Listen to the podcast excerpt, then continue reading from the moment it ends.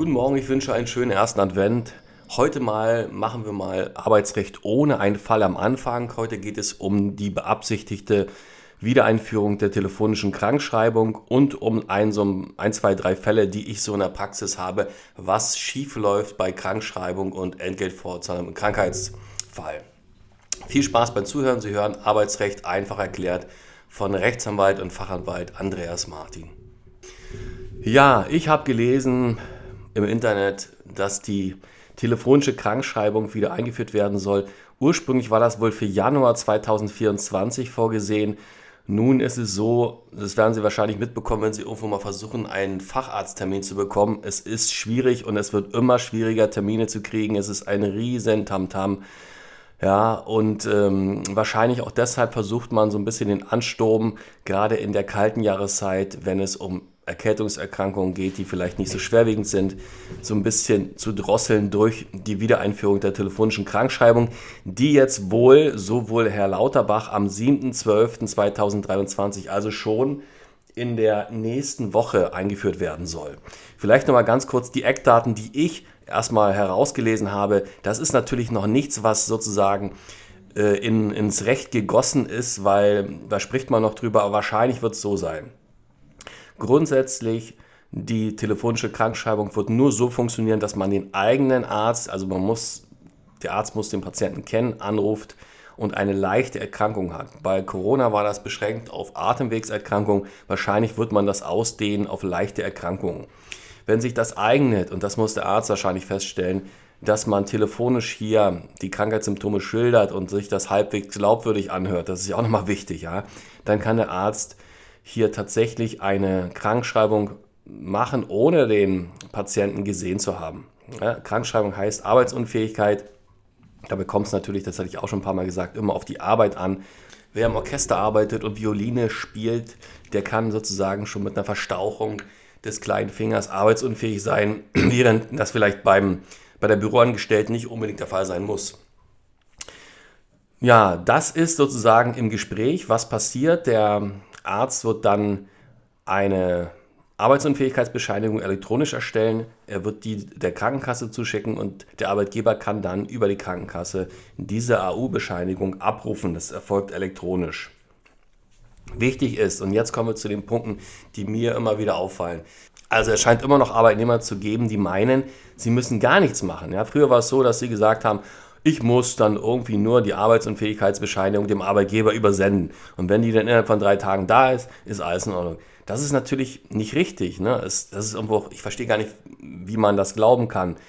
Im Endeffekt müssen sie unverzüglich, das steht auch so im Entgeltfortzahlungsgesetz, den Arbeitgeber informieren, dass sie krank sind. Der muss natürlich planen. Und zwar, sie müssen dem nicht sagen, woran sie erkrankt sind. Da hat er auch keinen Anspruch drauf. Aber man muss sagen, ich bin jetzt erkrankt und dann die voraussichtliche Dauer, sodass er planen kann, welchen Arbeitnehmer er jetzt ersatzweise einsetzt. Und das muss unverzüglich geschehen. Da gibt es immer wieder mal Problemchen, Abmahnung und so weiter. Ein nächster Punkt, der sehr wichtig ist, äh, und das ist tödlich, sage ich jetzt mal. Wenn Sie einen Tag unentschuldigt fehlen, also als Beispiel, am Freitag streiten Sie sich mit dem Arbeitgeber, um das ein bisschen plastischer zu machen, vielleicht am Freitagmorgen, hätten arbeiten müssen bis 20 Uhr. So, jetzt denken Sie sich, ist mir alles hier zu bunt, es ist einfach, äh, habe ich keine Lust mehr drauf, ich gehe jetzt nach Hause. Der Arbeitgeber sagt dazu auch nichts großartig, weil er sich insgeheim denkt, naja, dann ist der heute weg, dann schauen wir mal, wie es weitergeht. So, am Montag gehen Sie zum Arzt, von mir aus machen Sie es telefonisch, lassen sich krank schreiben wegen einer Erkältung. So, und dann irgendwann stellen Sie fest, der Arbeitgeber zahlt die Lohnfortzahlung nicht. Und nun ein Riesentheater, um Gottes Willen, wieso, weshalb, warum, ich bin doch krank. Aber das Problem ist, es gibt im Entgeltfortzahlungsgesetz den Grundsatz der Monokausalität. Das heißt, die einzige Ursache dafür, dass der Arbeitnehmer nicht auf Arbeit erscheint, ist die, dass er arbeitsunfähig ist. Wenn der Arbeitnehmer vorher schon arbeitsunwillig war, und das wird ganz klar vermutet, wenn er die Arbeit nicht aufnimmt, obwohl er die Arbeit aufnehmen könnte und hier zum Beispiel eher abbricht, also unentschuldigt fehlt, dann liegt diese Monokausalität nicht mehr vor. Und dann kriegt man keine Entgeltfortzahlung im Krankheitsfall.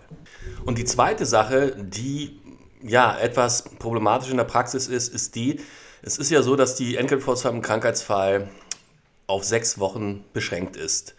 Und nun gibt es nun immer Arbeitnehmer, die ein bisschen schlauer sein wollen als andere und meinen, ich lasse doch einfach mal die Erkrankung auslaufen und ab dem Ablauf der sechsten Woche bin ich dann auf einmal wieder erkrankt, aber an eine andere Erkrankung. Das ist erstmal vom Prinzip her geht das erstmal. Aber mittlerweile ist das viel, viel schwieriger als früher. Das nennt sich Einheit des Versicherungsfalls. Und zwar äh, die Rechtsprechung, und zwar das Bundesarbeitsgericht, sieht es trotzdem als eine Erkrankung, auch wenn man zwei hintereinander hat, wenn zwischen den Erkrankungen ein Übergang ist und nicht ein Cut. Ich sage mal ein Cut dahingehend, dass eine Erkrankung endet und die andere hat noch nicht angefangen und dann fängt die erneute, die neue Erkrankung an. Wenn das der Fall ist, dann funktioniert das. Dann ist das eine neue Erkrankung. Die Erkrankungen dürfen sich nicht, um den Begriff mal zu nehmen, überlappen. Dieses Überlappen oder Überschneiden liegt aber häufig vor, weil es ist kaum nachzuvollziehen, wann eine Erkrankung tatsächlich endet. Also dass jetzt zum Beispiel die psychische Erkrankung am Sonntag genau endet und äh, am Montag hat der Arbeitnehmer Kopfschmerzen, die damit nichts zu tun haben, das ist sehr unwahrscheinlich, dass es da keine Überschneidung gibt. Und wenn ein kurzer Zeitraum nur dazwischen liegt, dann wird vermutet, dass eine Überschneidung vorliegt. Ja, und deswegen die Variante sozusagen, die sechs Wochen laufen am Sonntag aus und am Montag habe ich eine neue Erkrankung, das funktioniert in der Regel nicht. Denkbar sind Erkrankungen, wo ganz klar ist, es kann eine Überschneidung eigentlich so gut wie nicht vorgelegen haben. Wenn zum Beispiel der Arbeitnehmer hat vielleicht, ist vielleicht an Corona erkrankt und es ist dann tatsächlich so, dass die am Sonntag ist, die, vielleicht am Sonntag war die Corona-Erkrankung schon weg. Und am Montag bricht er sich das Bein. Da ist klar, dieser Beinbruch, der kann nicht am, Mo am Sonnabend oder am Freitag schon vorgelegen haben. Da ist also ein klarer Cut und da wäre das denkbar. Aber ansonsten ist das sehr, sehr schwierig. Und wie gesagt, da sollte man vorsichtig sein. Viele Arbeitgeber kennen die Entscheidung des Bundesarbeitsgerichtes dazu mittlerweile. So, und ein Punkt noch ganz schnell zum Abschluss und zwar, was ich oft erlebe in einer Kanzlei, ist, dass Arbeitnehmer unsicher sind. Das ist auch schwierig. Und zwar darüber, was sie eigentlich machen dürfen in der Arbeitsunfähigkeit. Ja, also stellt sich die Frage, darf ich jetzt irgendwie überhaupt noch spazieren gehen? Oder kann ich vielleicht auch mal ins Kino gehen? Die Frage stellt sich auch unter Umständen, darf ich in den Urlaub fahren? Damit ist jetzt nicht der lang geplante Urlaub gemeint, weil da werden viele Arbeitnehmer wahrscheinlich das irgendwie anders handeln, sondern vielleicht einen kurzen, kurzer Urlaubstrip, ein Trip übers Wochenende irgendwo. Der Punkt ist der, es kommt immer auf die Erkrankung an. Der Arbeitnehmer ist grundsätzlich gehalten, sich so in der, Erkrank in der Krankheit zu verhalten, dass er sich genesungsfördernd verhält. Das heißt, er darf sich auf keinen Fall genesungsschädlich verhalten. Das heißt, jede Tätigkeit, die die Erkrankung verschlimmert, ist auf jeden Fall nicht zulässig.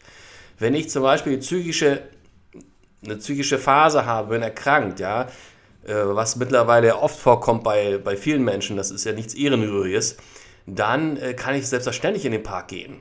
Ja, selbstverständlich kann ich da auch Sportaktivitäten machen, die mir gut tun. Das kann der Arzt ja letztendlich auch ähm, bestätigen, dass, es, dass das letztendlich gesundheitsfördernd ist. Wenn ich aber zum Beispiel, was ich jetzt gerade habe, vom Thai-Boxen eine Rippenprellung habe, und ich wäre Arbeitnehmer, was ich nicht bin, ja, ich würde sogar sagen, zum Glück, dann darf ich im Normalfall nicht ins Fitnessstudio gehen und mit schweren Gewichten trainieren, weil das nicht gesundheitsfördernd ist, sondern ganz im Gegenteil diese Rippenprellung noch verschlimmert. Das soll es für heute auch schon gewesen sein. Ich wünsche einen schönen ersten Advent noch und danke fürs Zuhören.